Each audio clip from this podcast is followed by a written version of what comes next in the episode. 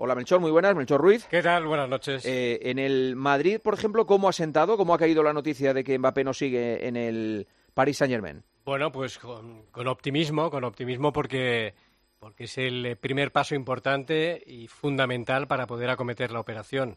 Eh, el que él eh, decidiese salir, lo que significa que prioriza en lo futbolístico y en lo económico, y luego el que se lo comunicase al, al Paris Saint-Germain. A partir de ahí, ¿qué viene ahora? Pues lo más difícil, cerrar una operación que mm, apuntabas tú antes que ya estaba más o menos perfilada. Eh, venimos contando que ya eh, Kylian Mbappé sabía perfectamente las condiciones en las que podría venir al Real Madrid, me estoy refiriendo a las condiciones económicas, eh, muy inferiores a las que cobra el Paris Saint-Germain, y que el, que haya dado el paso de querer salir es indicativo que, que, evidentemente todos los caminos conducen al Real Madrid, pero en el Real Madrid hay gente que todavía eh, no, lo ve claro del todo.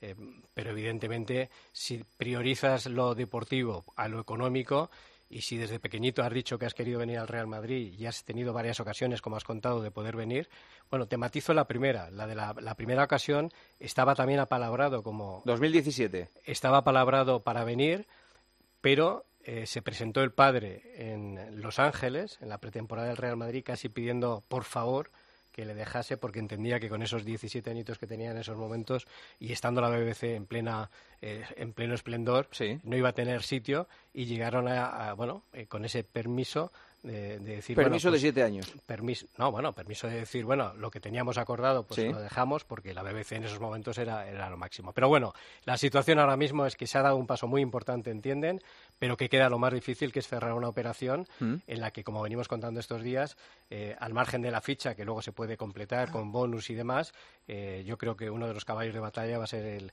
los derechos eh, de imagen porque el Real Madrid no quiere romper ese escalón salarial del vestuario, aunque va a tener que romperlo de alguna manera. Y a diferencia de lo que opinan otros, yo creo que sí va a ser el mejor pagado cuando llegue al Real Madrid. No hay ninguna duda. O sea, es evidente que el Madrid no puede dar eh, muestras de que le va a dar a Mbappé eh, todo el dinero que haya que darle. Fundamentalmente porque no es una buena imagen de cara a su vestuario. ¿eh? Em, luego habría otros que se pondrían en, la cola para decir, nosotros estamos aquí, ¿eh? que también queremos una, una mejora.